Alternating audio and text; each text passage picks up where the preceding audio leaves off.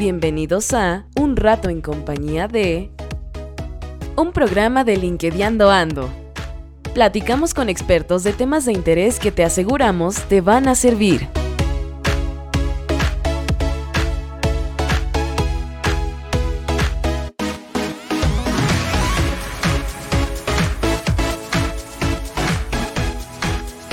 Bienvenidos LinkedIndos otra vez al nuevo episodio de LinkedIn Ando, de este podcast que ya es muy conocido por ustedes.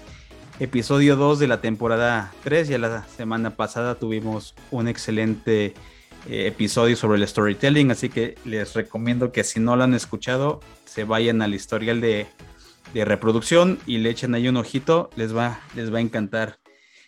Pues aquí de nuevo traemos eh, otro episodio ahora algo distinto. Les dije, yo les dije al final del episodio pasado que iba a haber cosas distintas esta temporada. Así que empezamos con las cosas distintas. Hoy traemos a un amigo que ya pasó también por las sesiones. Eh, y vamos a platicar sobre varias cosas durante su experiencia eh, buscando trabajo. Él se llama Pablo Altamirano, se los se los voy a presentar, él se va a presentar y les va a decir quién es. Pero ¿qué creen? Les tengo otra sorpresa que ya, ya, yo creo que muchos pensaban que no estaba aquí, pero sí está aquí.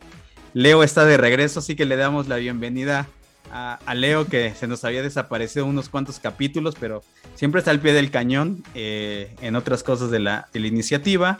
Y hoy eh, hace su aparición en, en, en, este episodio. Así que Leo, bienvenido. Siempre te saludamos, Leo, en, los episodios. No, no creas que te dejamos este, sin saludar. Así que bienvenido otra vez al, a, un, a una grabación. Obviamente. Muchas gracias, Luz. Obviamente espero que, este, que, no te vayas a desaparecer otra vez, ¿verdad? No, no, no. No, pues gracias, gracias este, que estás abriendo de nuevo la oportunidad de, conversar aquí en el, en el episodio. Y sí, gracias por las menciones que siempre te escucho ahí tras, tras bambalinas. Tras bambalinas. así es. No, pero eh, excelente, qué, buena oportunidad de conversar y más que hoy tenemos un invitado de lujo que, que, viene a compartir su experiencia y, y que nos llevemos todos una parte de aprendizaje. Buenísimo, pues si quieres, Leo, te dejo a ti la introducción de Pablo. Pablo, tú lo conoces mucho más tiempo que yo, así que pues presenta a, Pablo. No, muchas gracias. Sí, eh, bueno, con nosotros está Pablo Altamirano. Él es un experto en toda la parte de, project management, en la parte de, de, la industria de petroquímica, en la metalmecánica. Tiene una experiencia bárbara que, que, bueno, que paradójicamente cuando tú expones esa experiencia en el mercado, pareciera que, eh, no sé, eh, cómo, cómo eh, a lo mejor las preguntas que podríamos traer acá es cómo impactar con, esa, con ese gran bagaje de, de experiencias y, cosas que puedes aportar en la industria. ¿no? Pablo, bienvenido y, este, adelante, por favor. Gracias, muchas gracias. Este, ¿Qué tal, Gustavo? y qué tal, mi estimado Leonardo? Muchas gracias por invitarme y bueno, pues encantado de estar aquí esta noche con ustedes. Perfecto, pues, pues bienvenido y, y démosle para platicar contigo de lleno.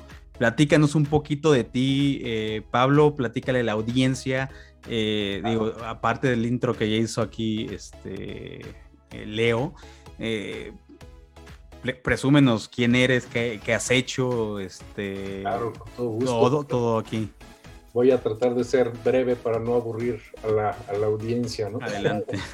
Eh, pues mira, yo soy Pablo Altamirano Benítez, como ustedes ya mencionaron. Eh, tengo eh, una familia hermosa, estoy casado con, con, Paulina Tobar y tengo dos, dos hijos. uno se, se llama Diego de 21 años y Alejandra de 19 años. Eh, ambos en la, en la universidad.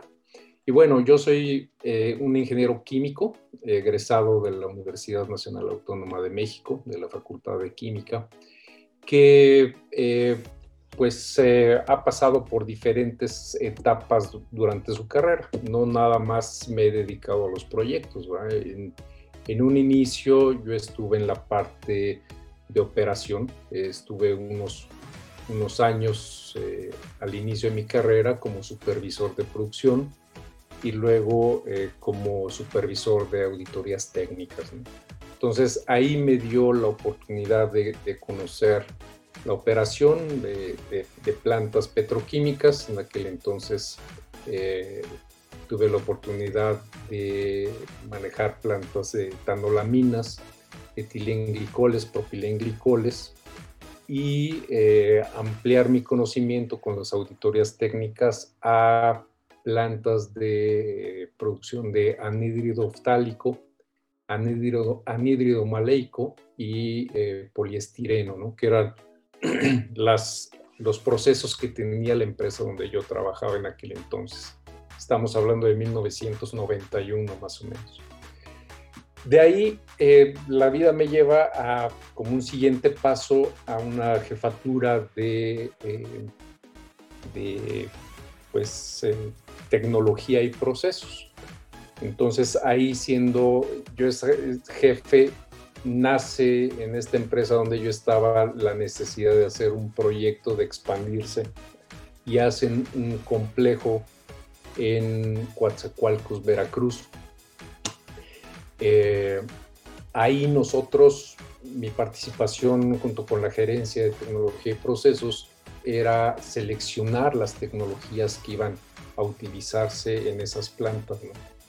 Entonces fue muy interesante porque eh, ahí aprendí yo todo lo que eran las negociaciones con los tecnólogos, eh, con las empresas top del mundo que desarrollan tecnología y que la venden.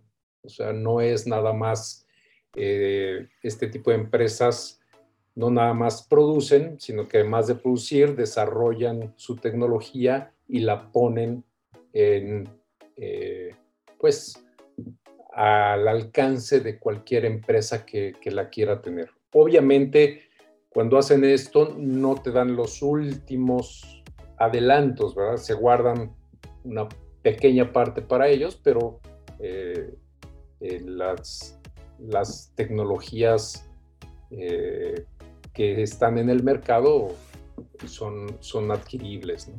Entonces fue algo muy interesante. tuve la oportunidad de trabajar en ese tiempo con, negociando con Shell, también con una empresa que se llamaba Selene Consultants, que, era, que fue finalmente licenciador de, la planta de tanolaminas que se hizo. Y eh, esta, esta, esta parte de mi carrera me lleva a lo que es proyectos. Es algo muy curioso, pero eh, dada una, una situación, una toma de decisión de la empresa donde yo estaba de recortar gastos, nos toman al área de tecnología y procesos y nos, nos piden que apoyemos al área de proyecto para la ingeniería y la construcción de este complejo.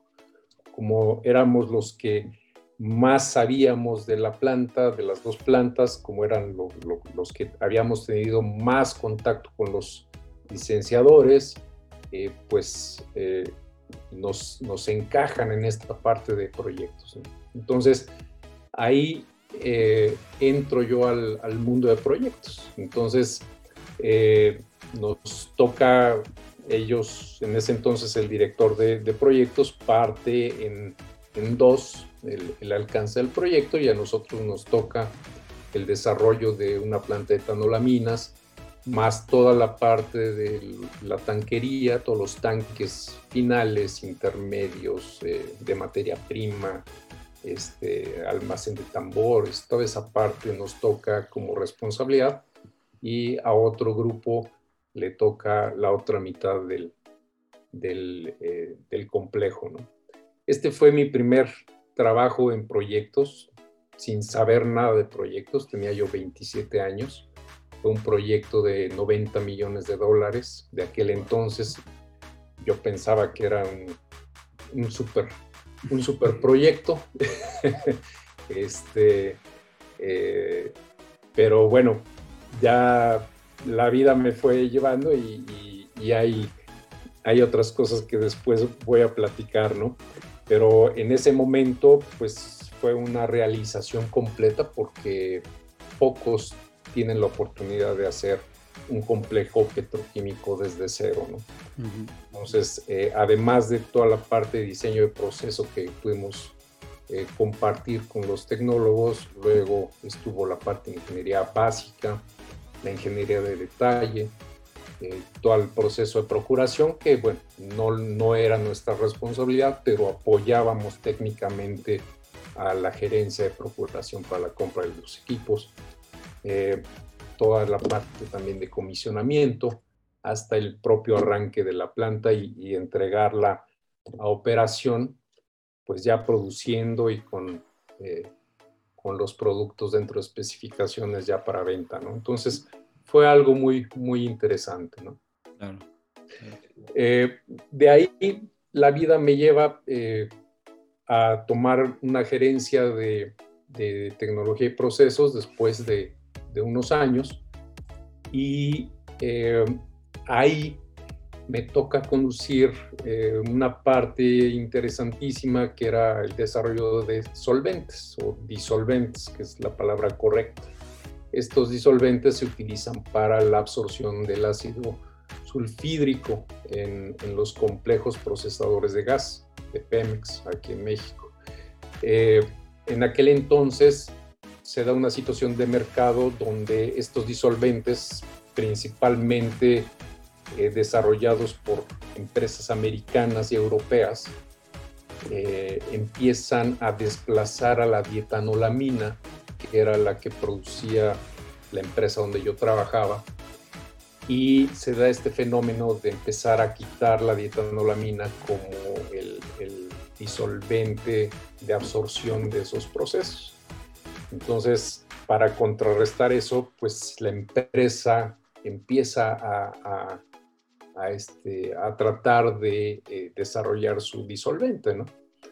Y, fue una situación muy interesante porque, bueno, finalmente pudimos desarrollar un disolvente, pero pues eh, la realidad nos alcanzó, ¿no? Eh, se desarrolló, se utilizó, se probó ante Pemex, pero finalmente pues eh, no, no, se logró colocar, no se logró vender comercialmente porque pues estábamos luchando realmente contra gigantes, ¿no? Eh, en lo que nosotros teníamos un disolvente, ellos tenían en aquel entonces cerca de 30 disolventes diferentes para diferentes tipos de eh, condiciones dentro de la planta de procesamiento de gas. Entonces era realmente difícil, pero a nosotros, en lo personal a mí me dio mucha experiencia para eh, conocer diferentes tipos de proceso, que en este caso un complejo procesador de gas, eh, una planta eh, muy interesante que es donde se produce la absorción del ácido sulfídrico y además de que produces el, el gas dulce del cual se saca después el etano, el, el propano, gasolinas, etcétera.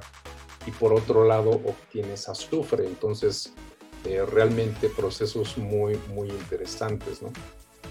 y además pues te permite ver cómo es el movimiento real a nivel de tecnólogos en este tipo de, de plantas, eh, donde hay un, una continua, este, eh, una continua búsqueda por mejorar ese tipo de solventes para hacer más eficientes las plantas. Eh, para ponerlos en contexto, eh, una planta normal de 200 millones de pies cúbicos por día con este tipo de disolventes se podía fácilmente aumentar su capacidad a 230 millones. Entonces, sí es, sí es, sí era importante este tipo de, o sí es importante este tipo de, de desarrollos. Después de esto, eh, me dan una oportunidad porque se terminan los proyectos en la empresa donde estaba, eh, la cierran la dirección de proyectos y me dan la oportunidad de pasar al aseguramiento de calidad. Entonces ahí me toca implementar la, la ISO 9001-2000. Estábamos hablando ya de, esos años, de, de los 2000. Y ahí me quedo yo cuatro años trabajando en la parte de calidad, pero eh, con una situación interesante porque me toca liderar un proyecto completamente diferente a lo que es eh, proyectos y construcción industrial. ¿no? Es una parte de un proyecto administrativo donde la gente es diferente, es un trato más delicado, el liderazgo es diferente. Entonces también fue una parte muy interesante eh, y un, un, aprendizaje nuevo en todo lo que era calidad y todo lo que era la ISO y, y sus conceptos de, de sistema de gestión. ¿no? Eh, de ahí ya en el 2004 regreso yo a los proyectos. Hay proyectos menores eh, a realizar, entre los cuales hay un, un, revamp, un aumento, un descollamiento de la planta de Tanolaminas que se había hecho en, en Veracruz en, el 95, 96 y eh, me toca llevarla de 25 mil toneladas por año a 42 mil toneladas por año. Entonces fue un proyecto muy interesante, se tenía que hacer en un mes, eh, con una inversión aproximada de 4 millones de dólares y gracias a Dios se logró en tiempo y en presupuesto. Fue un, proyecto muy, muy padre eh, eh, donde pues pusimos en, marcha todo este conocimiento que teníamos sobre la planta de Tanolaminas. Eh, de ahí me toca hacer una construcción, un proyecto un poco diferente, que es la parte civil, que es un centro de desarrollo tecnológico, allá también junto a la planta que construimos.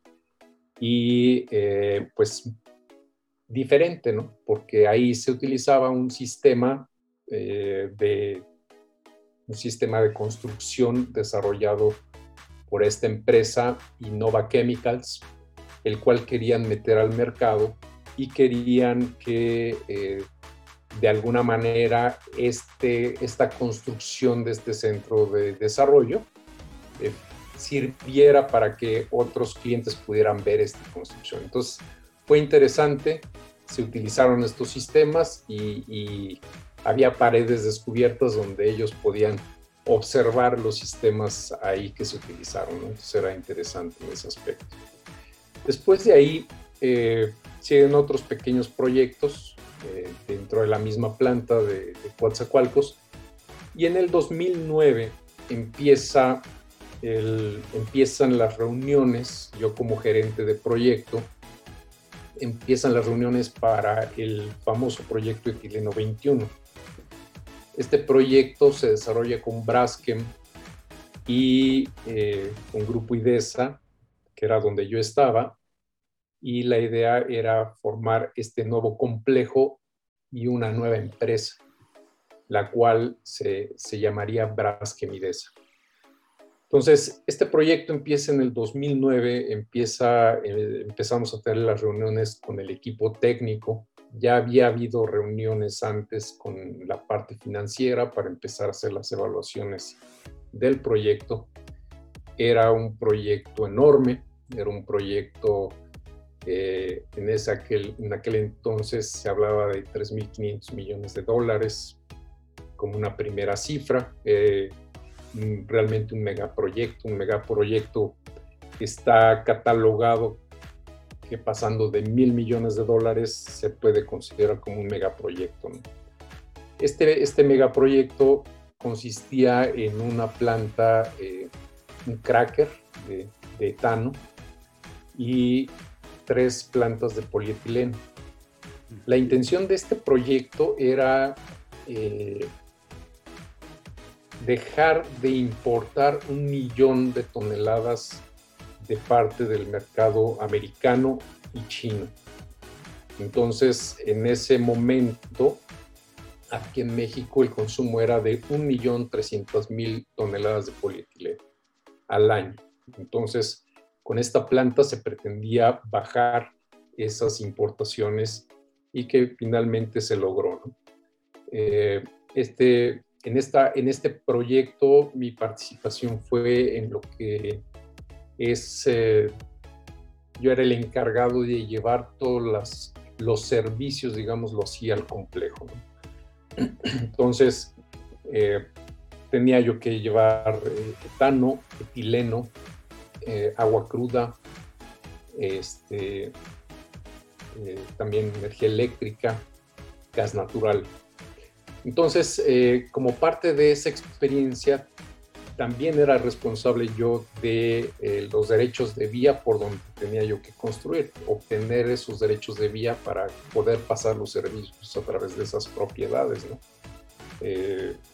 Este es un, trabajo realmente muy retador. No es como cuando tú construyes una planta. Cuando tú construyes una planta, eh, finalmente tienes todo a la mano, estás en un, construyendo normalmente en una superficie plana, eh, donde estás eh, colocando y siguiendo los, planos del, del licenciador, etcétera, etcétera. ¿no? Acá,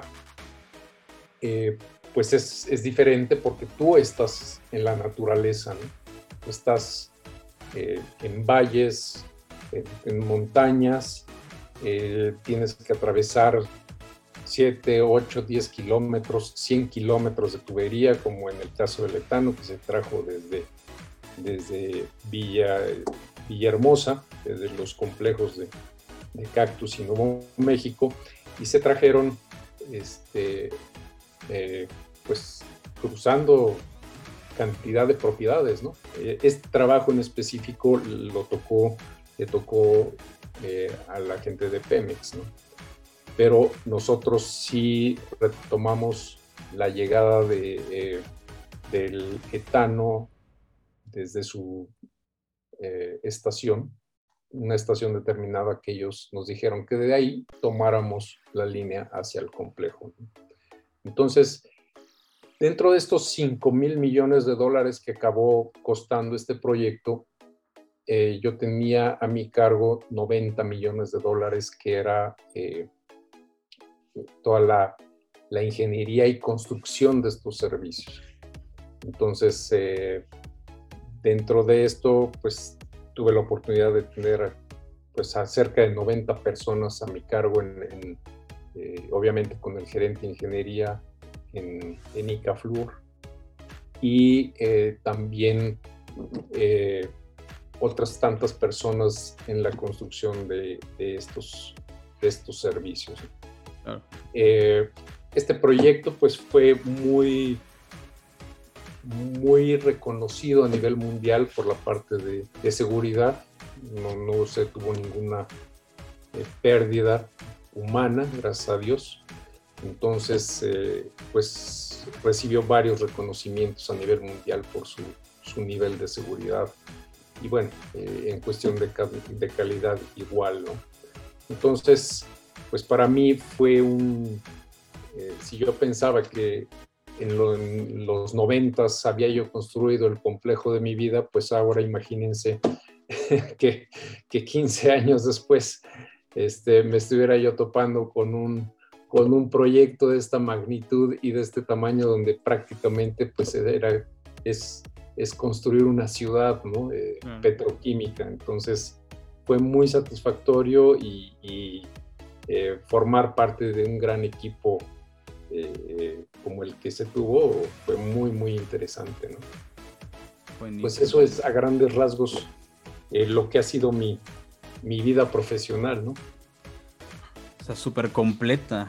O sea, ha sido, la verdad es que desde la última vez que platicamos siempre nos quedó claro, bueno, lo te conoce más, ¿no? Eh, cómo fuiste de abajo hacia arriba, ¿no? Siempre has subido y siempre has tenido retos. importante. Además, eh, en tus publicaciones de LinkedIn, que quien las quiera revisar, pues ahí le encuentran a, Pablo como, ¿cómo estás? ¿Como Pablo Altamirano o con tu segundo apellido?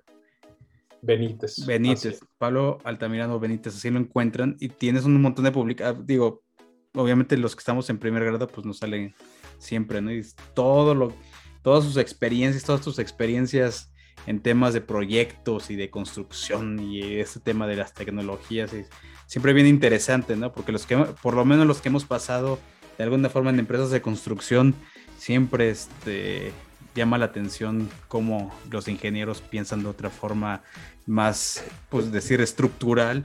Este, tienen una visión un poco distinta y nosotros los que nos estamos en la parte administrativa en otras partes y en otras tareas, como también tenemos otra, y a veces chocan y sí, claro. Entonces, pero tienes muy buenas propuestas ahí, así que eh, yo los invito a todos los que eh, estén escuchando que, lean tus publicaciones, que, contacten contigo y hagan networking también, porque tienes muchas cosas muy interesantes, ¿no? Y bueno, pues ya nos contó toda su vida, ¿no, Leo? Ya aquí prácticamente ya nos, ya hasta nos sentimos parte de la familia. Eh, Este, pues mira, platiquemos un poquito de, tu experiencia. Ya ahora, ya lo comentamos al principio, estás, eh, entras en una etapa de búsqueda de, otra oportunidad, este, pasa lo que tiene que pasar y estás en ese proceso, ¿no? En ese proceso de encontrar una, oportunidad este, a tu nivel, obviamente, porque pues, no tienes por qué buscar algo, algo menor. Eh, cuéntanos un poquito y el tema, porque creo que no lo mencionamos al 100%, el tema en sí del que vamos a platicar es cómo contrastar esta gran experiencia que tiene Pablo. Eh, Pablo tiene, tienes un poco más de 50 años, Pablo. 55. 55 tal vez para los chavos de 20 se les hace como que, ah, 55 ya están del otro lado, no, les voy a decir una cosa. En un abrir y cerrar de ojos tienes 40 y en, un abrir y cerrar de ojos te acercas a los 50, así que, así que como que muy viejos más bien, y eso es algo que habíamos comentado, Leo, eh, Pablo, es algo que habíamos comentado en una plática previa, es esa cultura que nos han impuesto eh, con el tiempo y que por lo menos en México, en otros países eh, cambia un poquito, pero en México no ha cambiado mucho esa mentalidad de ver a la gente de 50 años como que ya se les pasó el, tiempo, ¿no? Y, eso es completamente falso. Yo, este, mi papá tiene 83, 84 años, sigue trabajando, sigue produciendo y sigue produciendo no nada más para la casa de él, este, produce para el país y produce para, para, muchas personas, ¿no? Eh, claro. Para que vean que la edad no tiene absolutamente, eso siempre cuando hablamos con gente, Leo, ¿verdad? de empleabilidad y de recursos humanos, la edad no significa nada mientras la mente siga trabajando, seguimos, y es parte de esa cultura, ¿no, Leo? Y sabes, sabes que ahora que nos estaba platicando Pablo sobre el tema de que a sus, cuando él te nos contaba, ¿no? Que a los 27 años estaba ante un proyecto de una magnitud impresionante. A lo mejor ahí la pregunta que yo le haría a Pablo es, ¿qué le recomendaría él a jóvenes que están, eh, digamos, con unos pocos años de experiencia o, o, recién salidos de la universidad, cuando se enfrentan a esto, cómo hacer notar esos esos este, logros, ¿no? Claro. Pues mira, este, Leo, eh, creo yo que cuando uno está ante un reto así y, tienes esa edad y tienes poca experiencia, no te queda más que eh, ser humilde y aceptar esa condición. Eh, porque vas a estar seguramente junto a otras personas que, tienen mucho más experiencia que tú, como fue en mi caso, yo era el más pequeño de ese grupo eh, y eh, había personas de, gran experiencia alrededor mío. Entonces, no me quedó otra más que tomar el reto. En ningún momento pensar que no se puede, sino era todo lo contrario, sí se puede. Y de hecho sí se pudo. Y aprender, aprender y aprender y aprender. y otra de las cosas que, que estábamos platicando el otro día es que en ese entonces me imagino que no había esa exposición a, redes sociales como las hay ahora. No, no existía. ni existía en ese entonces, ni había celulares. Eh, entonces, este, en ese aspecto estábamos más tranquilos. Y, aunque no lo crean, ¿no? Luego, la gente más chica que nosotros piensa, ah, ¿cómo vivían sin celulares? Pues vivíamos. no había celulares, no había de qué preocuparse. Y, la, máxima comunicación eran los faxes, ¿no? Lo máximo, y que tardaban un montón en salir por ahí. Ahora son puros correos. Y bueno, este es cierto, ¿no? Digo, lo que dices, y bueno, eh, cuestionamiento de, Leo, porque parte de la audiencia son gente que está en la universidad y que... Jóvenes. Eh, jóvenes, y que siempre les hemos tratado de decir, eh, por lo menos compartir la experiencia de qué, por qué pasamos nosotros antes de salir a la universidad y, y seguramente todos tienen los mismos miedos y también eh, las mismas expectativas, ¿no? Y a veces las, las, mismas confusiones de que creemos que en los primeros 10 años ya vamos a salir del atolladero y a veces no siempre nos para, no todos salen este, al mercado tan rápido. Uno, dos, no todo mundo crece al mismo ritmo profesionalmente hablando. Eh, y las cosas van llegando, ¿no? Eh, poco a poco.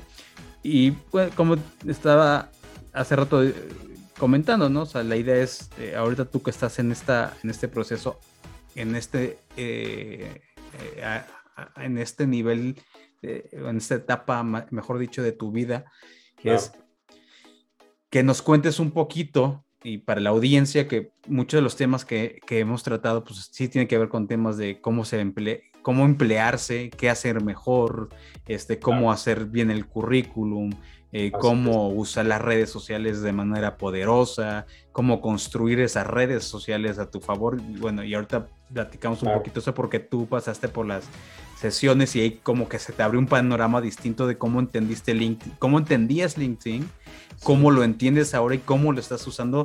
Yo veo que tienes interacción con un montón de gente, ¿no? Es muy importante que ahorita nos cuentas un poquito de eso, pero también que contar eh, a qué te estás enfrentando, ¿no? ¿Cuál es la realidad de una persona de tu nivel de seniority frente a los procesos de reclutamiento que has escuchado, que te han dicho? Y al final, pues vemos desde, desde este lado del, del, asiento, de este lado de la silla, qué creemos nosotros que debería de mejorar, qué hace falta, qué estamos viendo y dónde podríamos humanizar un poquito más el tema de los recursos humanos para la gente que están en esa etapa de la vida, ¿no? Entonces, cuéntanos un poquito. Eh, ¿Cómo, ha sido, ¿no? ¿Cómo ha sido este trayecto, por lo menos desde el aspecto general, y ahorita lo vamos desglosando y vamos platicando algunas cositas que vayan saliendo. ¿Cómo te has sentido tú? ¿Qué has visto? ¿Hay un contraste con esa idea de hay que incluirlos, no pasa nada, los de 50 se encuentran trabajo, este, no discriminemos. ¿Qué te has encontrado tú en, este camino? Claro, este, pues si quieres, vamos, vamos eh, partiéndolo eh, en, pedazos más pequeños para ir avanzando. Eh, como bien dices, yo ahorita estoy en búsqueda de una nueva oportunidad laboral. en el, he tenido dos periodos un periodo lo tuve de, octubre del 2019 hasta junio del 2021. Eh, ahí fue un poco más complejo y más largo por todo este proceso de la pandemia que se dio en el 2020, donde pues eh, yo lograba, yo lograba eh, contactar, lograba que me entrevistaran, pero lejos de que se diera ese proceso de contratación, pues uno veía en la red todo lo contrario, ¿no? Era un proceso de, eh, de sacar a cantidad de personas de sus trabajos, ¿no? Era, eh, fue una situación muy difícil que no nada más pasó México, sino todo el mundo. Eh, y estuve por un periodo de tiempo de cuatro meses contratado y desgraciadamente por pues, las cuestiones eh, de inestabilidad del país, el proyecto se canceló. Era un proyecto de 40 millones de dólares de una terminal de combustibles en Monterrey. Finalmente se canceló y pues, nos tuvieron que dar de baja a todo el, grupo. ¿no? Y entonces aquí ya llevo siete meses en búsqueda.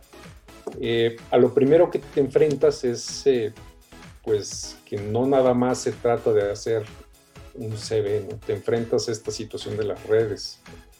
Ya no, no era como hace unos años donde a lo mejor tú ibas y agarrabas tu periódico y empezabas a ver las oportunidades de trabajo, hacías citas e ibas y repartías CVs, ¿no? Eso ya quedó muy en el pasado.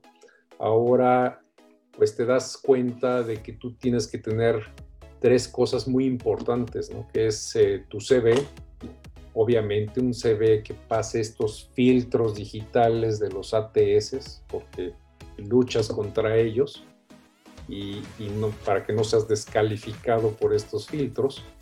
en segundo lugar, eh, debes de tener un perfil estupendo en, LinkedIn o en eh, Glassdoor o en OCC o en Computrabajo, en, cualquiera de estas plataformas que utilices para, para buscar oportunidades.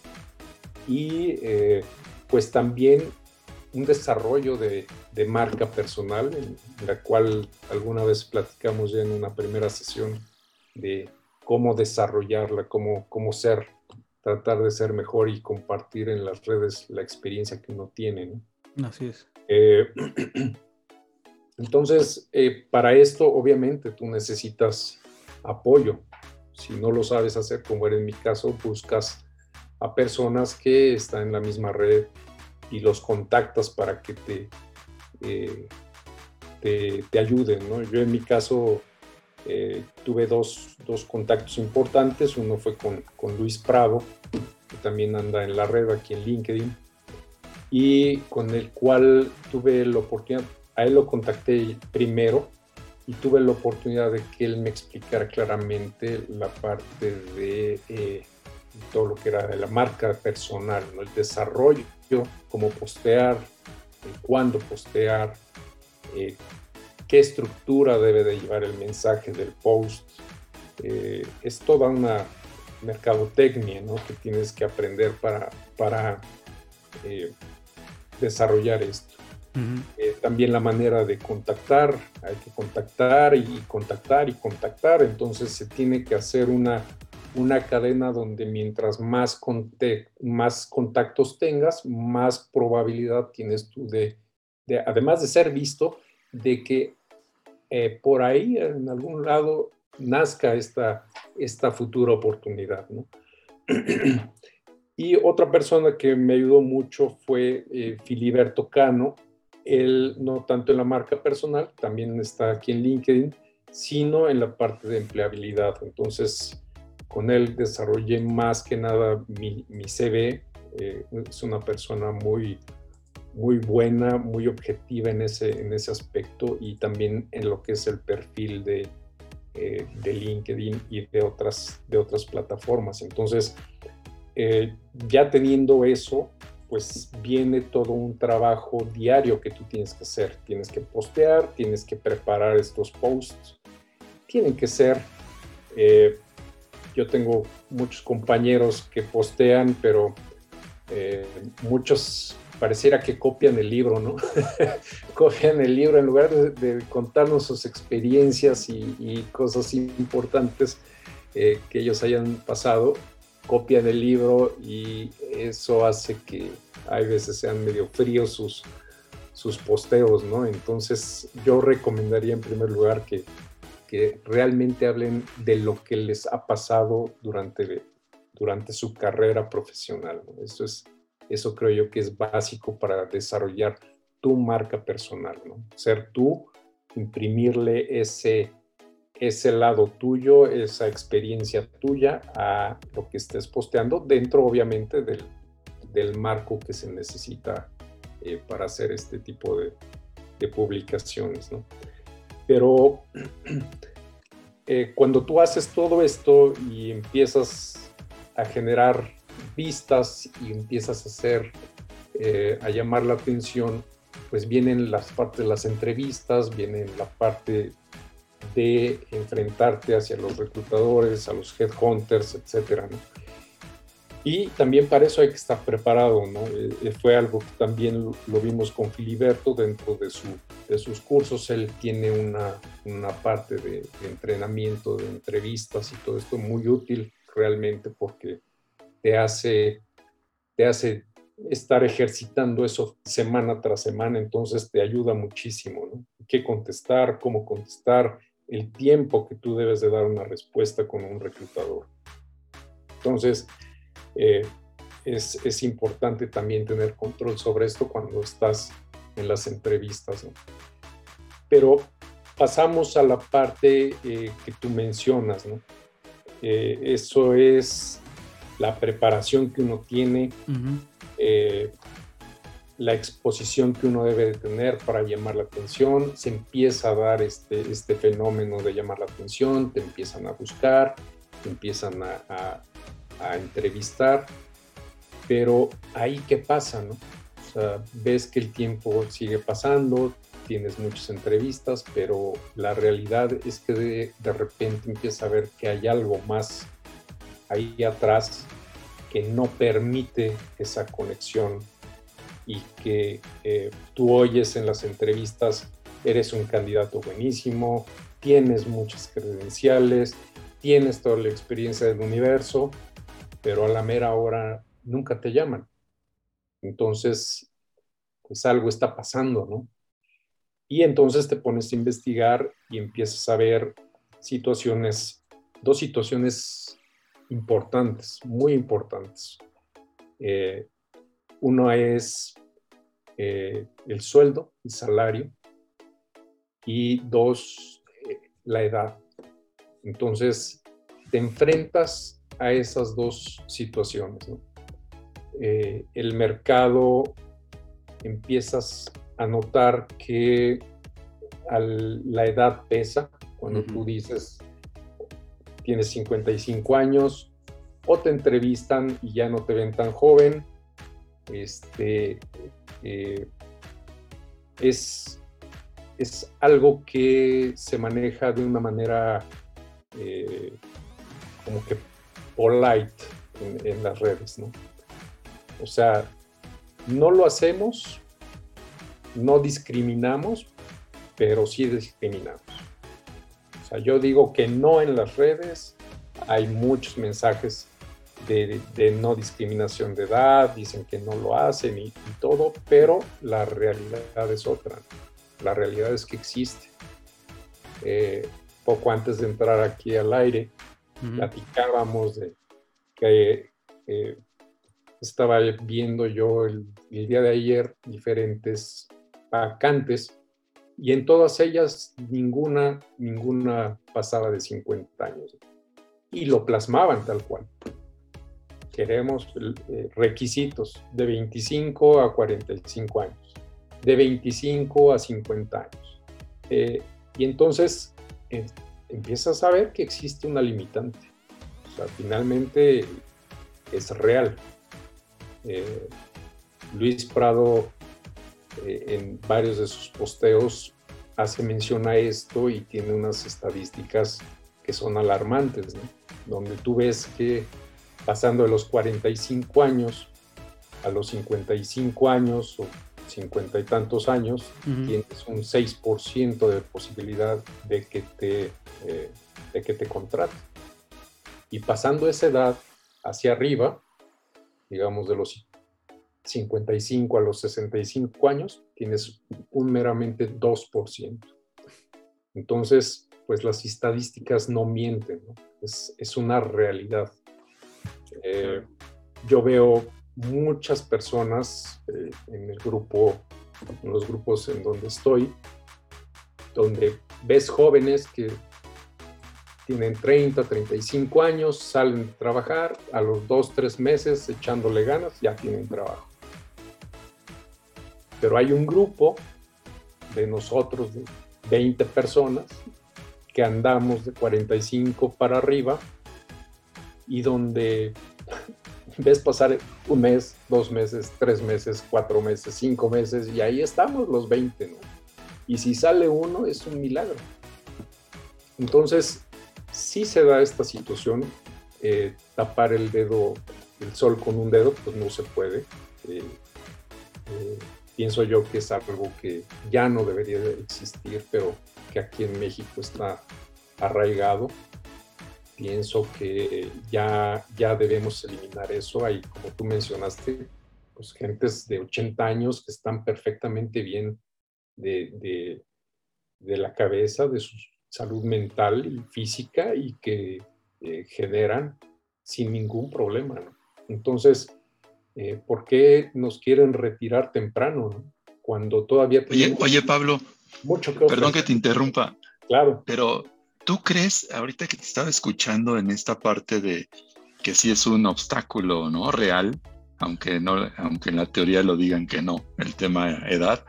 ¿Tú crees que, que puedas, bueno, ahorita que yo estaba haciendo reflexión, escuchándote, la pregunta que me vino a la mente es, ¿cómo le podemos dar la vuelta a esa limitante o a ese obstáculo?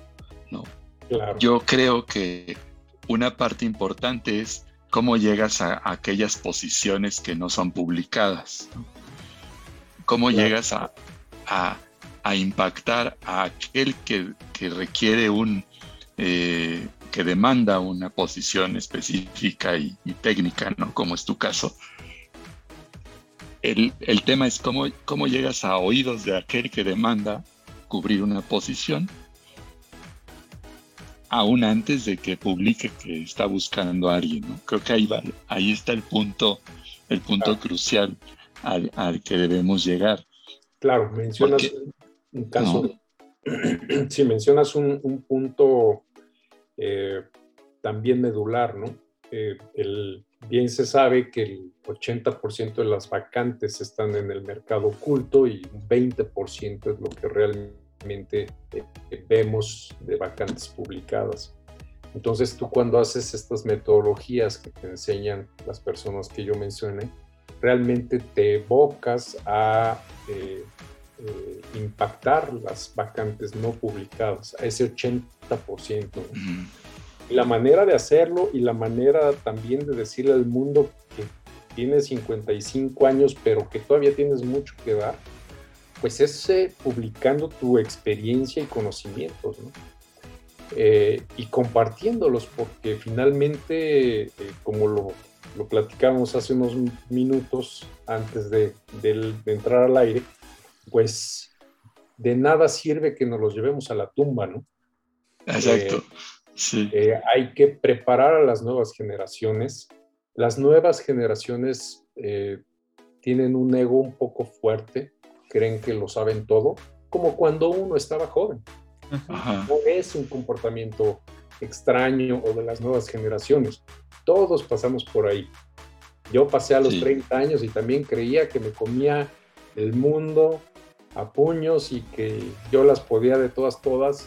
Y la vida te va situando y te va diciendo, calma, ok, sí puedes, pero necesitas maestros. Exacto. alguien que te diga cómo. Eh, eh, necesita alguien que te diga qué problemas te vas a enfrentar y cómo resolverlos.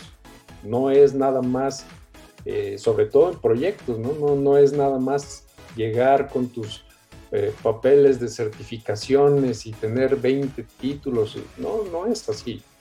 La, la, situación en un proyecto real, cuando tú estás ahí, hay que resolver las cosas, hay que sacarlas, hay que interactuar con las entidades del gobierno, hay que estar este, sentados frente a dueños de propiedades por donde tú quieres pasar este, una línea de eléctrica y lo tienes que convencer, ¿no? Y eso... Cosa sencilla, ¿no es? Eso no viene en la universidad, eso no viene en los títulos, eso es, es eso es pura experiencia y, de cómo le hiciste, ¿no? Claro. Entonces, tenemos mucho que dar.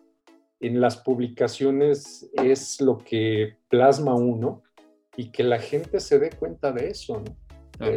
Oye, y en tu, en tu, en tu, en toda tu en todos tus años de experiencia, pues me imagino que has conocido a, muchos, muchos bueno, muchas personas que tienen eh, posiciones importantes, ¿no? En, la industria, ¿no? Que tú te mueves. ¿Tú crees, o, por lo que te ha tocado interactuar en LinkedIn, ¿tú crees que estas personas utilizan LinkedIn? Eh, mira, yo creo que sí, no es la mayoría.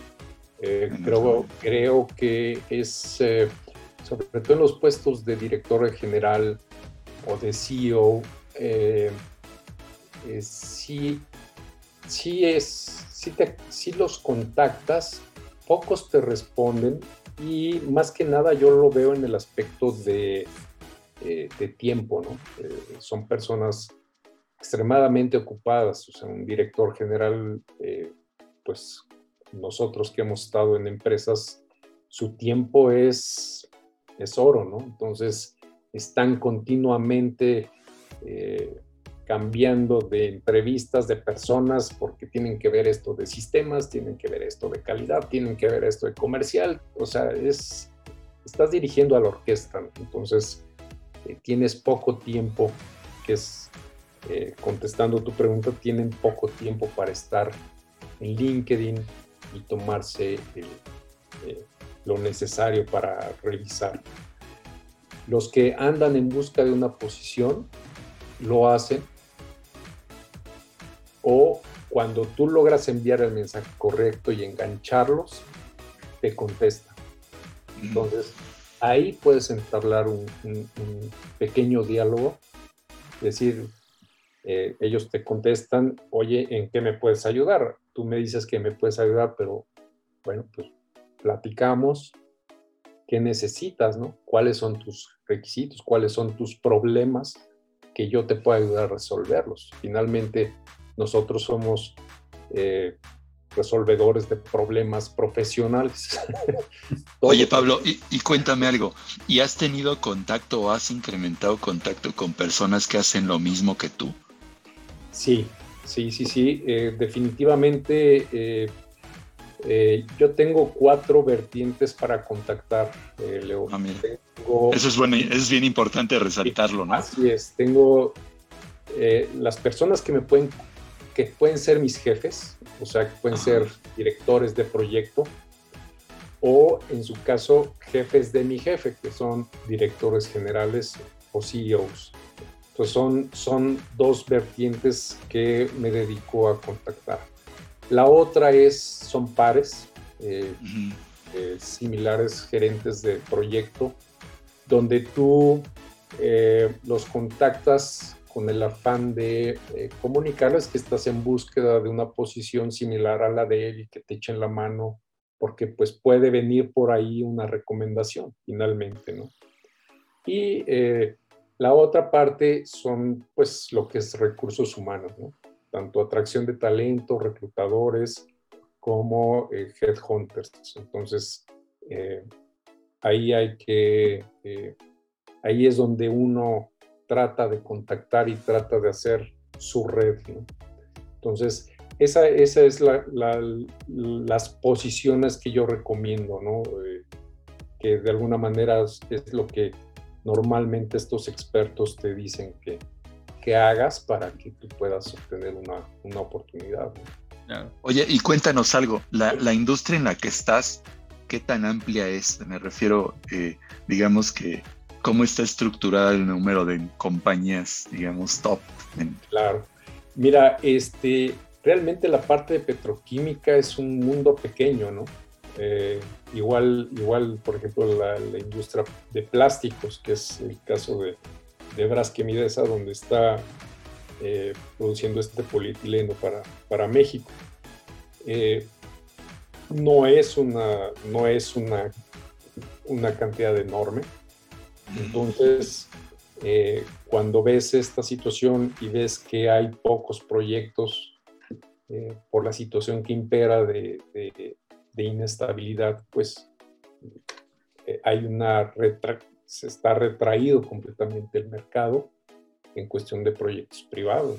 No, hay porque están las condiciones, no, no son las favorables.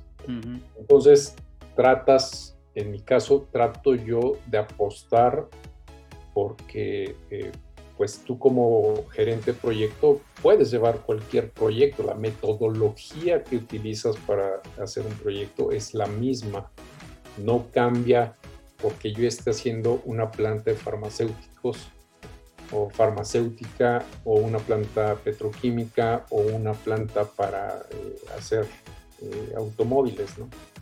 O sea, finalmente quienes van a eh, poner en papel y en blanco y negro las especificaciones y cosas muy especiales de cada uno de estos de estas diferentes ramas eh, son, son los, las personas que están en la ingeniería.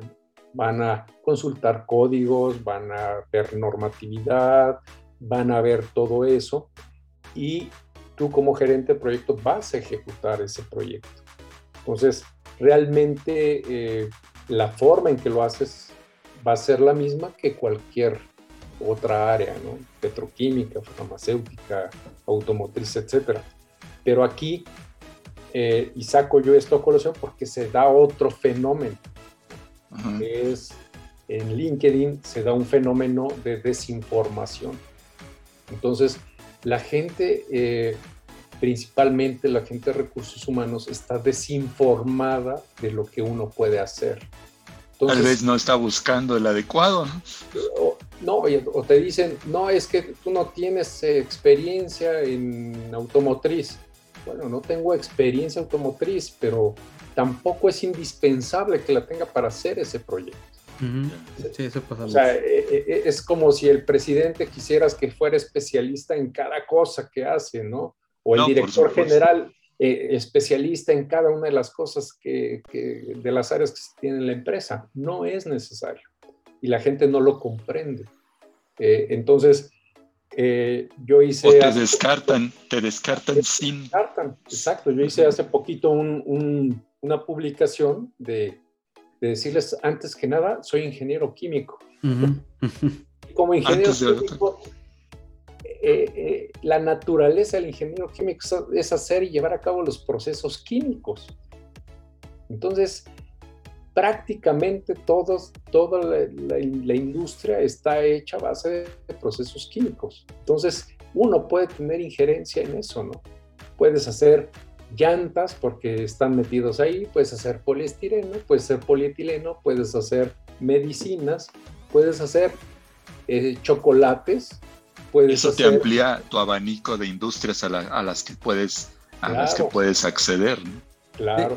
Sí, lo que estás diciendo es, cierto, porque hay, hay, hay, cosas como en la universidad que, digámoslo, pongámoslo en ese idioma, que es como que hay obviamente depende de cada industria, pero hay un tronco común de que todos, es, ya hay, cada cosa tiene su especialidad, pero no es que no puedas hacer, eh, como lo dijiste, si estás en la rama automotriz y te vas a pasar a la textil, no significa que no puedas hacer lo que se, lo que se hace en la textil, o sea, tiene sus peculiaridades, pero... Eh, pero hay un tronco común que sí necesitas para poder hacer en todas y que no podrías hacerlo este, si no lo sabes hacer. Entonces, sí, eso, eso sí lo hemos visto mucho y, mucha gente lo, lo, comenta y eh, que probablemente el impacto eh, que tiene ya mezclado con otros factores como el tema de la edad, pues como que comienza a generar ciertos problemas en, en, los reclutadores, ¿no? Y la idea que vamos, que tiene este episodio en particular es contrastar tus vivencias, eso que estás contando, con gente que está en temas de reclutamiento, pero en la parte de asesoría y traer también a alguien que está contratando, alguien que está en el área de recursos humanos. Vamos a ver dónde están esos, esos piquitos donde sí coincide la cosa y donde no coincide porque la realidad siempre se va a imponer sobre cualquier, este, cualquier idea o doctrina, ¿no? La realidad es, otra cosa. Y hace ratito con, cuando, cuando te preguntaba algunas cosas, Leo, me acordé, eh, ahora está circulando muchísimo, yo creo que todos lo han visto, por lo menos los que pasan por LinkedIn, hay un, una publicación que es un, realmente es una imagen que todos ponen que sin, sin junior no hay senior, ¿no? Y son elementos muy típicos de, esta red social que suenan muy bonitos, ¿no? O sea, suenan muy bien, pero qué tan realista, lo que queremos es ver qué tan realista, qué tan realista es. Ahora, yo te preguntaría, a ti digo, y sin, sin tapujos, y qué, cuántas, del, desde que has, te has entrevistado, de las veces que has pasado por, entrevistas, o no nada más viendo vacantes o, ofrecimientos que te, que te llegaran ofertas, ¿cuántas veces el tema de la edad, tú pon tu estadística, obviamente tus porcentajes si quieres, ¿cuántas veces el tema de la edad ha sido factor para, para que te descarten o para que te hagan, te hagan algún comentario? Y ahorita un tema de comentarios nos vamos después, pero no sé, arma tú tu estadística y cuán, qué factor ha sido tu edad para que no, no te quedes en, en un trabajo. Pues mira, yo creo que eh, eh, tal vez no, no, llevo como tal una, una estadística así, este, Gustavo, te, claro, pero sí te puedo, así a grandes rasgos, tal vez un 60%, 70% de las entrevistas que yo he tenido llega el momento donde, eh, y dígame su fecha de nacimiento o qué edad tiene, ah, ok, muy bien, pero de ahí no pasa, ¿no? Eh, pesa, pesa, eh, yo lo pondría así, tanto la edad como que también pesa el salario. O sea, cuando tú mencionas el salario, ahí también notas que, ah, que la, la, como dicen, la puerca torció el rabo, ¿no? Sí. Eh, hay gente que es honesta y es clara en recursos humanos y te dicen, estás fuera de mi presupuesto.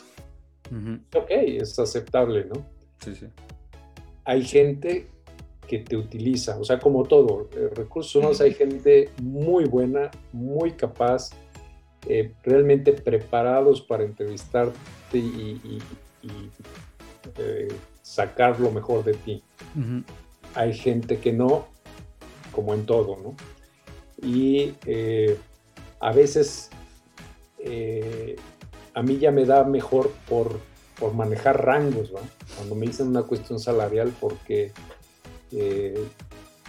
me di cuenta que me estaban utilizando para pues ver cuánto estaba yo pidiendo y esa, esa cantidad tenerla en mente para, para el grupo que estaban pensando formar Incluso para su presupuesto. Exactamente, que te dicen, oye, es que estamos formando un grupo, este, y bueno, nos dimos cuenta que tú eres como gerente, y, bueno, como gerente, ¿y cuánto estás ganando? Y, y, te sacan la información y no te vuelven a llamar.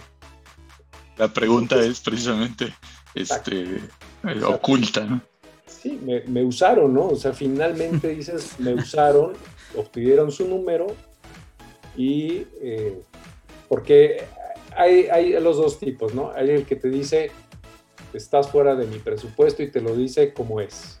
Y bueno, lo aceptas, dices, bueno, ok, ¿no? Este, ya, si tú te, si tú tienes una posibilidad de bajarte, pues ya te podrás a platicar con el reclutador.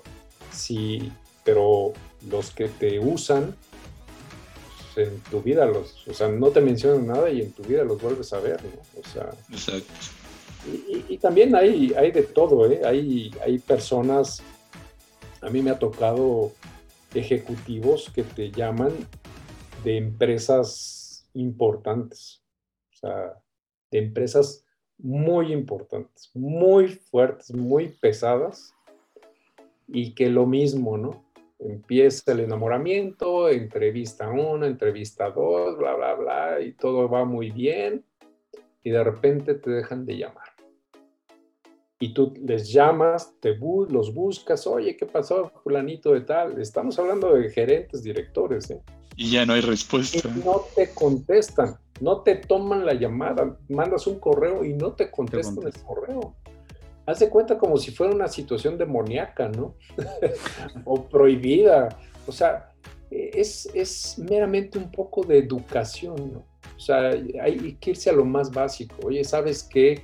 Este, ya obtuvimos la persona adecuada para el puesto, ya no vamos a requerir de tus, de tus servicios punto, gracias. Ya está ahí. Participar, pero es, es la atención, es la educación de retornar esa, esa, esa situación difícil por la que estás pasando. No pasa nada. Porque para, para ti como candidato significa mucho esa respuesta. Claro, claro.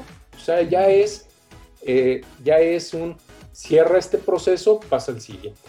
Pues no, no permaneces con la llama prendida de a lo mejor me van a llamar dentro de 15 días, porque sabemos que los procesos de selección pues toman 3, 4 meses algunas empresas. Entonces, este, pues nada más para decirte, ¿sabes qué? Ya no, muchas gracias.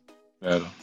están jugando con eh, los que estamos desempleados, tienes las emociones muy a flor de piel porque estás eh, necesitado de trabajar, no es un pecado, ¿no? Sí, claro.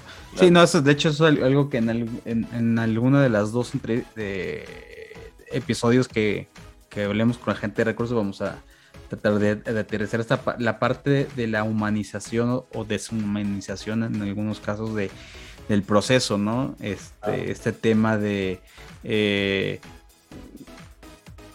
entendemos que todos tienen chamba, creo que todos hemos trabajado en algún momento donde recibes 130 correos y los 130 correos los tienes que contestar, o sea, más allá si es un candidato o si es el, el, proveedor o el cliente, el de logística, el comprador, a todos les tienes que contestar, ¿no? O sea, todos los que hemos estado en, en, los dos bandos, de alguna forma, este, de, diferentes cosas, eh, sabemos que tenemos que contestar todo y no es presumir, ¿no? A veces recibes 130 correos, 200 correos al día y los 130, 200 correos tienes que contestarlos. Claro, los que hay que contestar, pero no hay, no hay de pretexto de decir, no, y, eso es algo que queremos tratar más en otro, en, otro episodio con la gente de recursos humanos, donde se ha empezado a deshumanizar un poquito esta, esta idea. Ahora, yo te pregunto, este, con todo esto que nos estás contando, ¿no? regresando un poquito al tema de, la edad, eh, que yo quiero insistir un poquillo en ello. ¿A ti alguna vez te han dicho así, eh, derechito, como se dice vulgarmente, calzón quitado, y perdón por la expresión a toda la audiencia, este, te han dicho así, oye, ya tienes más de 50 años, ¿no? Eh, mira, no, eh, eh, a mí no me ha tocado que, sean así de directos o que me digan, no, es que ya tienes 55 años. No, te mentiría si dijera que sí. No me ha tocado, creo yo que también ellos se cuidan mucho. No te lo van a decir y no necesitan decírtelo, ¿no? pero, pero el hecho es que está ahí, ¿no? Claro. En ofertas, ¿has visto ofertas que sí discriminan en ese sentido? Sí, sí, claro. Sí, eso, eso en muchos lados. Te puedes meter en OCC, te puedes meter en, en Computrabajo, en Glassdoor, en el mismo LinkedIn. En LinkedIn tal vez se cuidan un poco más, en LinkedIn por... Por, estar a la vista, ¿no? Porque, eh, y se los ponen, ¿no? Oye, esta empresa está pidiendo edad. Eh, entonces los, los, los, publican y los, eso les aterra, entonces se cuidan, se cuidan mucho más. Pero pues mira, finalmente eh, eh, son, son redes sociales, son medios. luego, luego, me da mucha risa porque veo yo muchas, muchas personas que dicen que es una red profesional. No, pues, LinkedIn no es una red profesional, es una red social que se utiliza para un fin aparentemente profesional y donde uno pues, puede publicar de todo.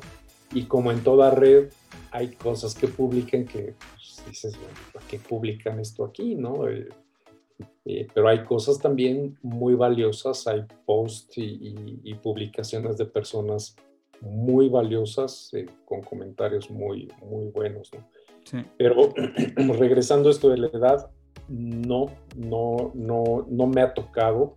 Sí sé de otras personas eh, del grupo eh, donde, donde estamos que, que sí les ha tocado eh, que la persona le pregunte, qué edad tienes?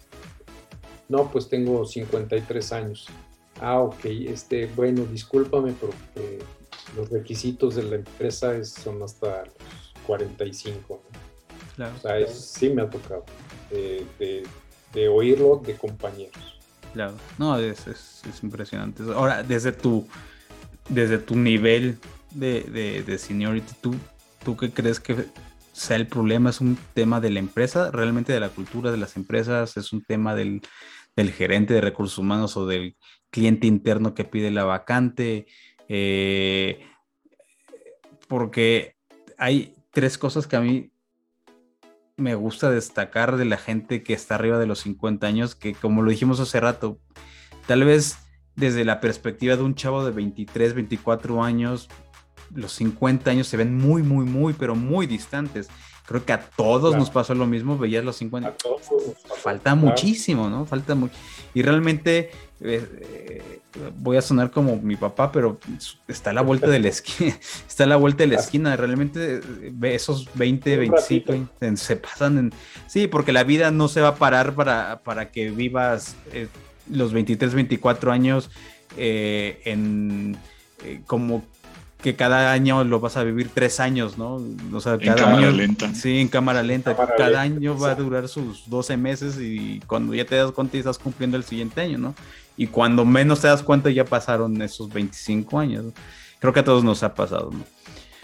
Eh, y hay tres, hay tres cosas que yo, yo he visto que se deberían de destacar. Es eh, una persona de arriba de... Es, digo, al final es una regla general, pero conforme va pasando la edad, se vuelve todavía muchísimo más fuerte, que es después de los 50, tú lo dijiste hace rato, tú tienes una responsabilidad económica muchísimo mayor. Es decir, una persona a tu edad eh, tiene por default que yo quisiera decirlo de esa forma, tienes como que un compromiso mayor con la empresa donde estás trabajando, porque no te la vas a jugar para que te corran a los, a los tres meses, ¿no? Decir, ah, voy a hacer fraude o me voy a, a, sentar ahí a ver internet diario y, videos y no voy a trabajar ni voy a producir. Tienes una responsabilidad porque tienes que mantener eh, a, lo normal lo normal es que a los 50 años, ya si tuviste hijos, pues ya a esa edad pues ya están terminando la prepa, están pasando a la universidad, el compromiso económico es muchísimo mayor. Eh, y eso como que en escalada pues te lleva a es una persona más responsable, una persona más comprometida, es una persona que transmite conocimiento, que exactamente lo que decía hace rato, sí, sin junior no hay senior, pero sin eh, sin el senior tampoco va a haber juniors. O sea, ¿de dónde van a sacar toda la información? Tú lo acabas de decir hace rato, ¿de dónde van a sacar toda la información de experiencia? Leo, lo hemos platicado en los talleres de, en, el TEC, ¿no? O sea, no todo se aprende aquí en la universidad, ¿no? Las cosas las vas aprendiendo en el camino, ¿no? Y a veces nos llenaron de conocimientos que, que, pensamos que esos son los que vamos a aplicar, ¿no? Y cuando te das cuenta, ya la casa, eh, al año de que saliste, el ya caducaron. ya caducaron esos conocimientos, ¿no? Entonces, no sé desde tu punto de vista, ¿tú, ¿tú cómo ves? ¿Qué crees que está faltando? Hay un tema de cultura, hay un tema de compromiso, hay un tema de, de que se malentiende la situación de la gente de arriba de 50 años ¿Tú, ¿Cuál es tu punto de vista? ¿Qué, crees tú que está pasando? Claro, este, mira, yo creo que eh, es un bagaje que, viene de cultural aquí en México. Eh, como tú dices, cuando estamos jóvenes, porque a nosotros, como tú bien mencionaste, nos pasó, veíamos a los de 55 años y decíamos, hijo, es son unos abuelos. Pero ya que estás en estos 55, te das cuenta de que no, que faltan muchísimos años por venir y por servir, ¿no? Entonces, creo yo que es una situación cultural, creo que eh, eh, México tiene que cambiar esa visión y darse cuenta que eh, pues el límite para trabajar no son los 65 años, ¿no? sino que es es mucho más abierto y depende de la, situación en la que esté la persona. O sea, hay, como tú bien mencionaste, tu papá de 80 años, que está perfectamente bien trabajando, generando y compartiendo su experiencia. Entonces, eh, ¿por qué limitarnos a los 55, 50 años, 45? Eh, creo yo también que, aquí, como, como bien mencionabas, es eh, es, una situación que no viene de la gente de recursos humanos. O sea, considero yo que viene más, más allá, más arriba de, ellos. Entonces, son políticas, son directrices que, considero yo están manejando las, las empresas para, eh, eh, para contratar en cierta edad porque obviamente esa edad es más manejable, es más influenciable, es más eh, manipulable en la cuestión de eh, lo voy llevando yo hacia donde yo quiero que vaya, lo voy formando.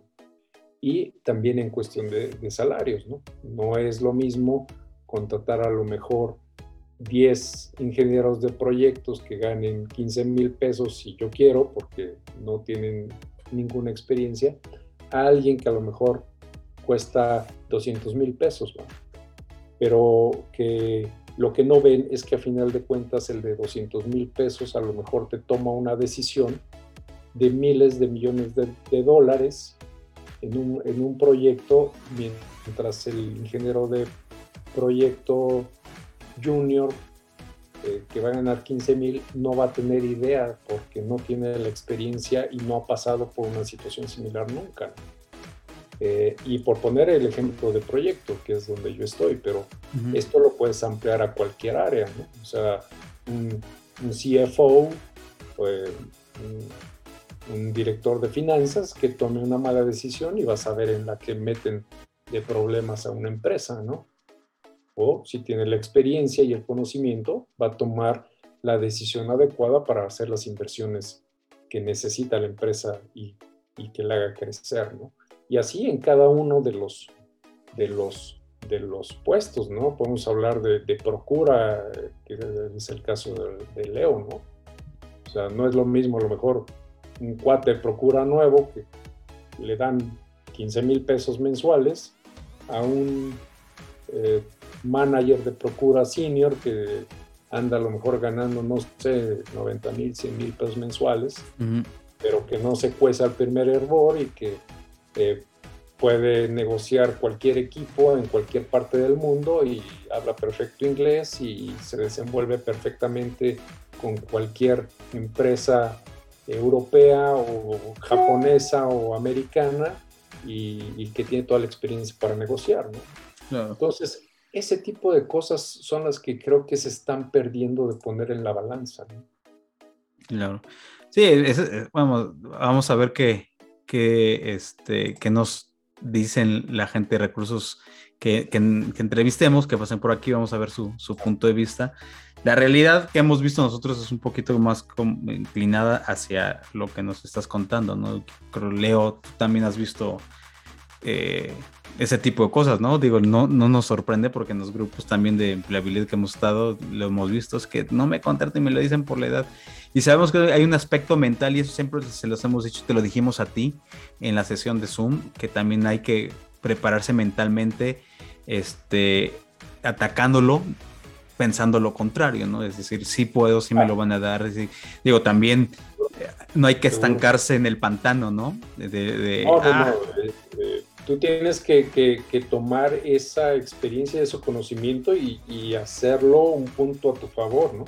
Exacto. En todas las negociaciones, en todas tus publicaciones, en todo lo que tú muestras, es eh, dar ese compromiso que tú dices, dar esa situación de que no vas a, dejar a la empresa porque te vean feo, este, eh, que va a haber un compromiso real, que tú tienes unos compromisos económicos fuertes que, te van a, de alguna manera, a mantener eh, eh, fiel a, ese trabajo. Entonces, eh, tienes que convertir esas situaciones que se ven como negativas a positivas. Claro.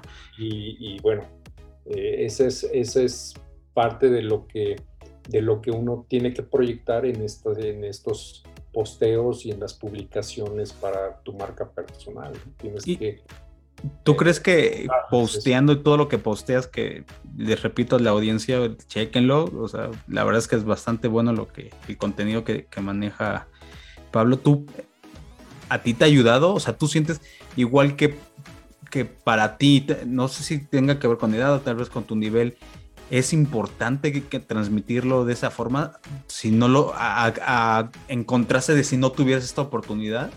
Sí, yo creo que es, importantísimo. O sea, el que tú te hagas, eh, público y, muestres tu marca personal, la desarrolles, creo que es vital, ¿no?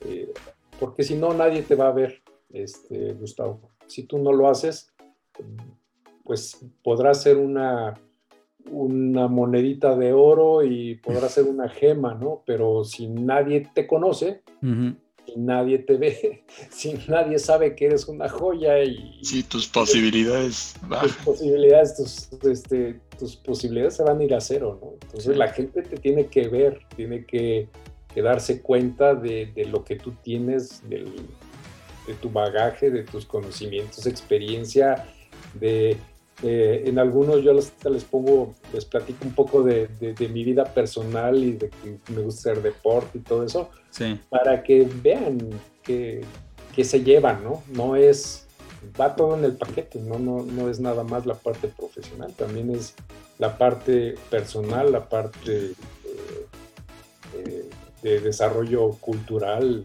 en fin.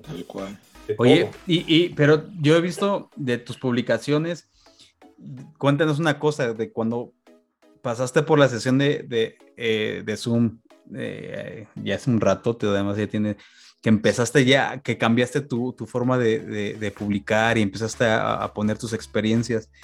Ah, yo veo que ahora mucha gente ha conectado contigo, te contesta, tú les contestas. Eh, obviamente tu estructura de la forma de que has eh, de cuando empezaste a publicar ahorita es un poquito distinta, está mejor estructurada, mejor formada.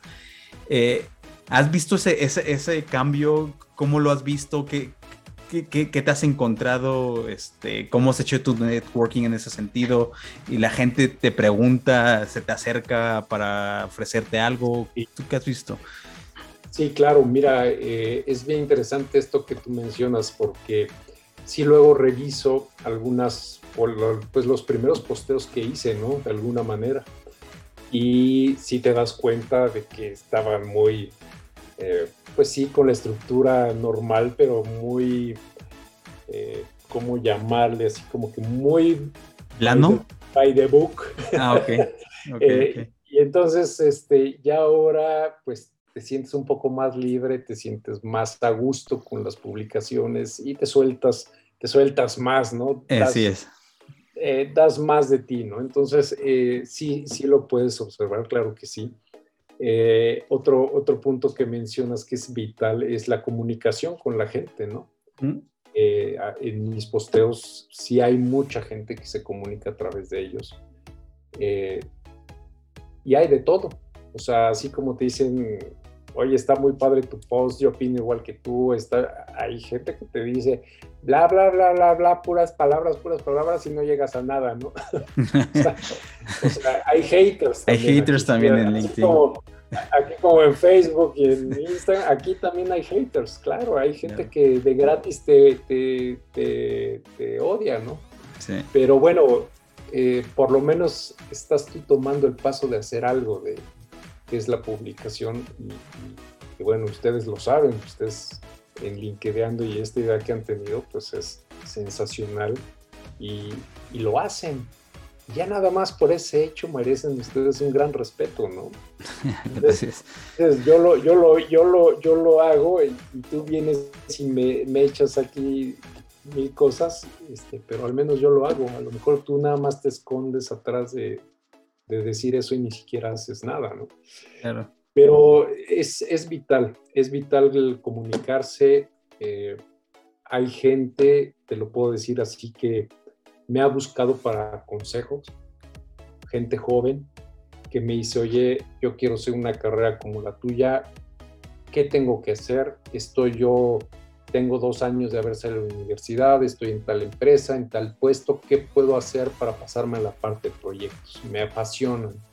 O este, estoy yo en esta parte, quiero yo hacer una maestría para después dedicarme a proyectos. ¿Qué me recomendarías? ¿Qué universidad? ¿Qué maestría? O sea, sí, sí la gente te, eh, te empieza a buscar y empiezas a tener mucho contacto con ella, ¿no? Sí. Eh, eh, o también a nivel profesional, eh, oye, tengo yo esta bronca, ¿cómo me podrías echar la mano? O este, ¿qué opinas de esta situación? Eh, por ejemplo, me pasó una, una cuestión muy curiosa con un contador, fíjate nada más, ni siquiera era, de proyecto contador, eh, porque yo en ese entonces publiqué la situación de los robos y las mafias en los proyectos. Y a raíz de eso, él al parecer estaba en una situación similar. Y entonces me escribió y me dijo, oye, este, vi tu post, este, mira, yo estoy pasando por esta situación, ¿cómo me recomiendas manejarla? ¿Cómo ves estas situaciones? Es una eh, situación interna, yo estoy viendo que esta persona está haciendo esto, se está robando tal, o sea, algo... Pero qué interesante, ¿no? Cómo, cómo tu, tu mensaje llegó al otro. Sí, exacto, cómo, cómo llegó y bueno, finalmente yo le pude ayudar, le, di mi opinión, la tomó en consideración y después de unas semanas pues, me dijo, pues mira, y hice un combinado ahí de lo que yo pensaba con lo que tú me comentaste y, salió. Y salió y, esta persona ya, pues ya no está en la empresa y, demás. Pero, pero es, es, es, curioso, claro que sí. No, y es lo que dices, lo que decías, perdón, hace ratito, ¿no? Eso, es experiencia, eh, porque ese tipo de cosas, eh, esas no las aprendes en la universidad.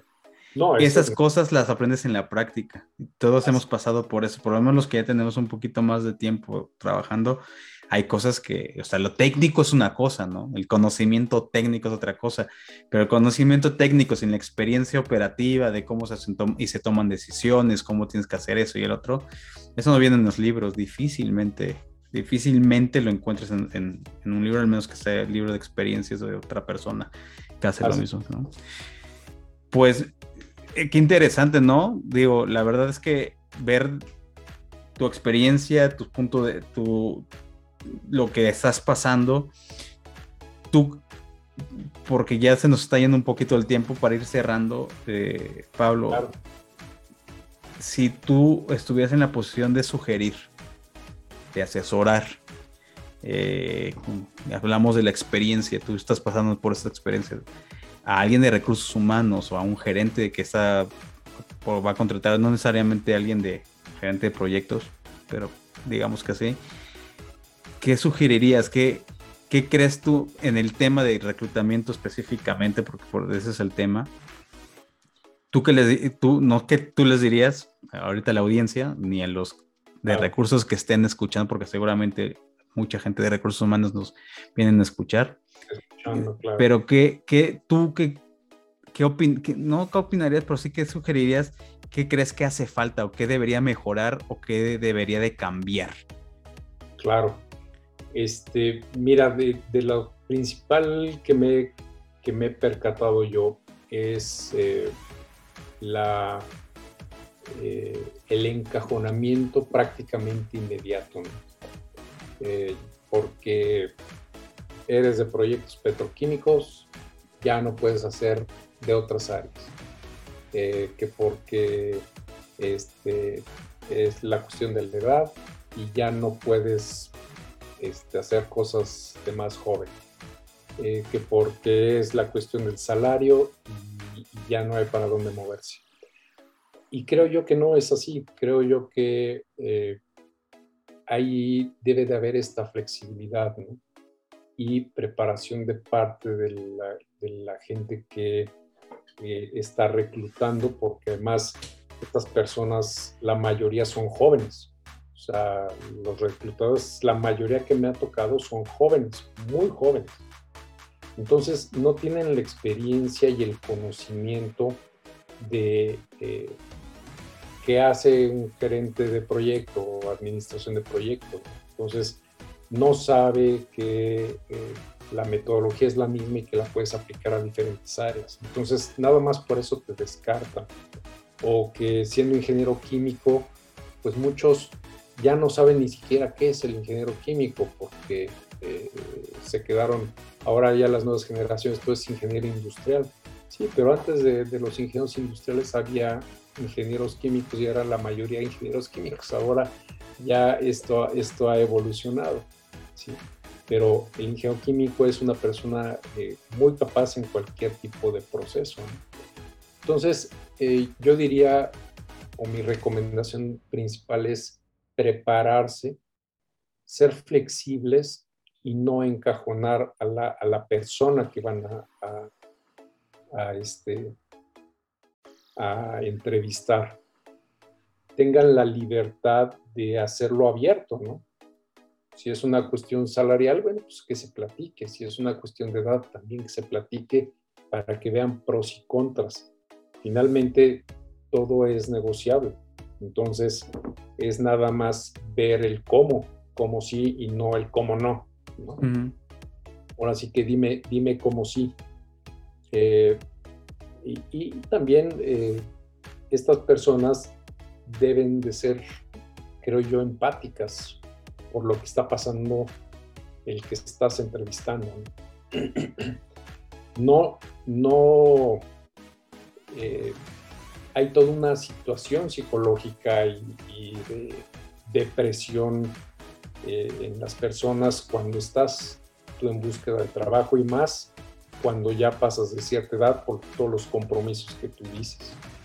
Y no es fácil, o sea, esa persona de, cierta edad trae todo un, un rollo, digámoslo así, en la cabeza. Entonces, eh, la gente eh, de recursos humanos creo yo que debe ser lo más empática posible para ver esa situación. y, además elevar el nivel de especialidad, creo yo, del, del, mismo reclutador, ¿no? Porque difícilmente un chavo, como dices, una persona joven, va a entender mucho de lo que el senior está pasando. Exactamente. Y, la otra cosa que yo les recomendaría es eh, tener esa comunicación. Eh, eh, ese decir, ese correo informando que ya no fuiste el elegido, esa llamada telefónica diciendo, sabes qué, gracias, pero este, no fuiste el elegido. no pasa nada. Es una cuestión meramente de, educación y de cerrar el ciclo. No tal vez para ellos, pero para uno que está buscando esa oportunidad es cerrar el ciclo y decir, bueno, esta vacante ya no va a ser para mí, me paso a la siguiente, o sea, no va a pasar nada, es meramente eh, eh, enterar al otro de, cómo va su proceso, Y no va a pasar nada, no, ni se les va a condenar, ni se les va a decir nada. O sea, yo no sé por qué no lo hacen, pero es eh, tiro por viaje que no hay respuesta. Sí, no, bueno, de eso está lleno, lleno LinkedIn de, de publicaciones sobre ese tema, desde, ah, es que tengo muchos correos, ah, es que no me da tiempo porque tengo muchas entrevistas. No sé, o sea, cada, yo creo que todos podemos poner desde nuestro asiento en lo que hacemos 20 mil pretextos por qué no hacemos las cosas en vez de decir por qué sí debemos hacerlas, ¿no? Y buscar las formas. Formas yo creo que siempre hay, por lo menos nosotros que llevamos ya un rato trabajando, sabemos qué formas hay y hay dos formas de hacerlo, la que te obligan o, la que pues, tú tomas la decisión de hacer y encontrar tus formas, tus métodos, este, tus fórmulas para hacer que las cosas sucedan, Al final del día de eso se, para eso lo contratan a Bueno, vamos a, ya veremos qué nos dicen, Leo, en, los otros, los reclutadores y... Claro, la contraparte.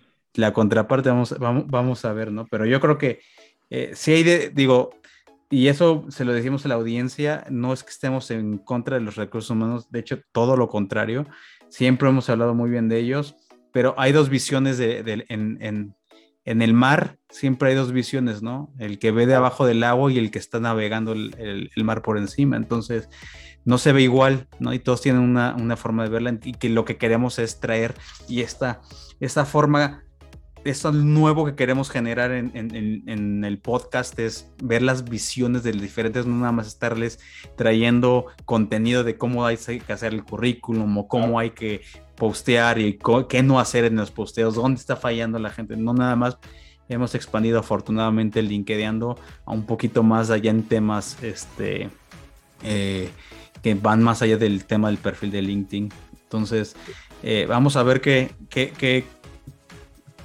cómo cerramos este círculo de el candidato, el reclutador, el asesor de los de, de, empleabilidad, que eh, queremos ver los diferentes puntos de vista, ¿no? Algunos ya los conocemos, Leo, este, ya hemos platicado con algunos, pero será bueno ver, ¿no? Entonces, eh, le decimos a la audiencia que estén pendientes porque vamos a, traer estas dos conversaciones también a la mesa.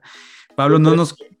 Perdón, Gustavo, eh, por interrumpirte. no, adelante. Es, es, como ver el, leer el libro de la visión de los vencidos. Exactamente. Martín Luis Guzmán, ¿no?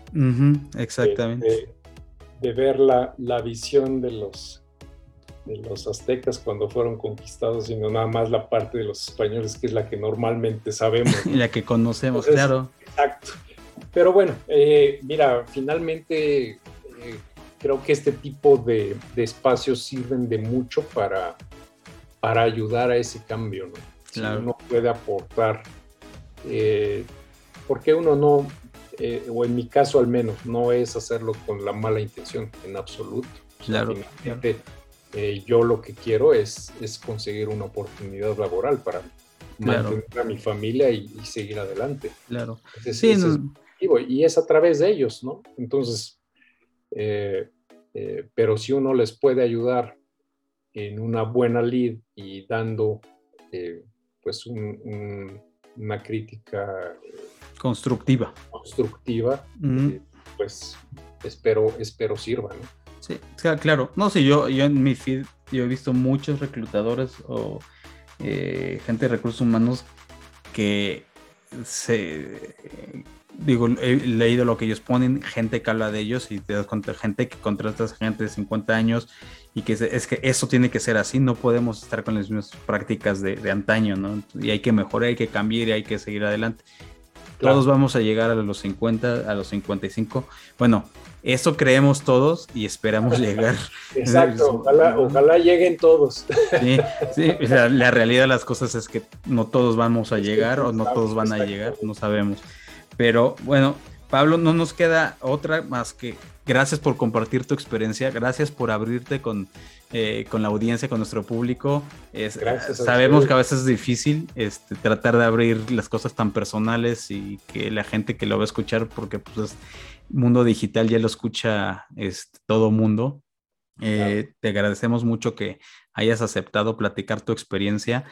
Esperemos que mucha gente de las que sabemos y estamos convencidos de que gente que nos escucha está pasándolo por lo mismo, por lo mismo que tú. Este, esperamos, nosotros no somos de, mensajes este, de, ah, pronto, pronto vas a encontrar, no lo digo por ti, sino en general, este, espera, la oportunidad llega para todos, no somos de ese tipo de mensajes, pero eh, sabemos que con, con, constancia, eso sí nos consta que con constancia tú lo estás haciendo y lo hemos visto contigo cuando platicamos la primera vez, traías una idea, ahorita es otro Pablo Altamirano eh, digitalmente hablando del que conocimos este, ya hace unos meses y te felicitamos por eso. Gracias a ustedes, a sus consejos, obviamente. No, gracias, gracias, No, y, te, digo, gracias por todo esto y gracias por compartir. Esperemos que esto le sirva a la gente. Eh, esténse pendientes porque vamos a hablar también de, eh, el otro punto de, vista, ya lo dije como tres veces, pero quiero recalcarlo porque queremos hacer el círculo completo, ¿no? Este, es importante tener los dos puntos de vista, exactamente. como bien dices. Exactamente. pues yo no me quedan este, más que agradecerles la oportunidad de estar aquí con ustedes, de, de, desde la primera vez que nos conocimos, pues la gran y excelente idea que, que han tenido con LinkedIn, LinkedIn y, y, la manera como han apoyado a tanta gente con, eh, a través de este, de este eh, pues, herramienta, digamos, que ustedes crearon, ¿no? Entonces, pues agradecido totalmente con ustedes. No, gracias, gracias este, a ti, Pablo. Y bueno, eh, a, todo, a todos los que están escuchando, vamos a hacer un comercialito rapidísimo. Este, estamos en junio, así que quien escuche esto allá por junio de 2023 tal vez ya no aplica, pero ahorita en 22 tuvimos un problemita con la eh, con nuestra eh, página de, agendas, no nos mostró las agendas ni nos mostró ni nos mandó notificaciones y eh, creo que por ahí hubo unas cuantas personas que se estuvieron anotando las conversaciones. Si sabemos que nos escuchan, eh, mándenos un correo, ahí está la publicación en, la página principal de la iniciativa. Les ofrecemos una disculpa públicamente, fue algo que eh, no nos haya pasado, no sabemos qué, pasa, no, sabemos qué es lo que sucede, pero entonces mándenos un correo y todos los que se quieran agendar, agéndense en linkedeandoando.setmore.com que los van a escuchar hasta el final, pero mándenos un correo por favor a linkedeando.gmail.com bien importante porque no estamos recibiendo las notificaciones. Eh, parece ser que tampoco nos está poniendo las, a, todas las personas que se agendan y, entonces por ahí creo que le quedamos mal a algunas personas que no, nos llegaron sus, este, sus citas. Entonces es el comercial. Eh, y bueno, Leo, oye, gracias por, por, este, por esta idea de, de traer a Pablo. El episodio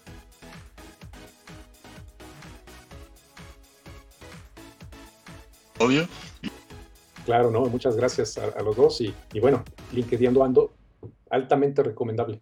Muchas gracias. No dejen de agendar. gracias. Y, no, y Pablo también, tú muy recomendable, gente que está en recursos humanos, ya escucharon, es una persona íntegra y muy conocedora y está súper preparada, así que pues ahí está, o sea, también las empresas pierden oportunidades a veces cuando no conocen bien a sus candidatos, así que aquí, aquí lo tienen, ¿no? Leo, otra vez, bienvenido.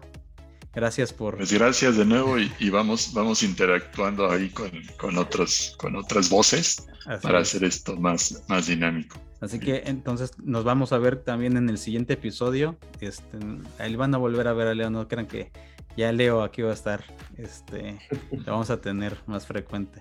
¿Eh? Entonces, todos muchas gracias por escuchar el episodio y no nos queda otra más que agradecerles que se hayan sentado a escuchar este, este, este gran episodio que tenemos y los vemos en el siguiente episodio de LinkedIn Ando. Cuídense que estén muy bien.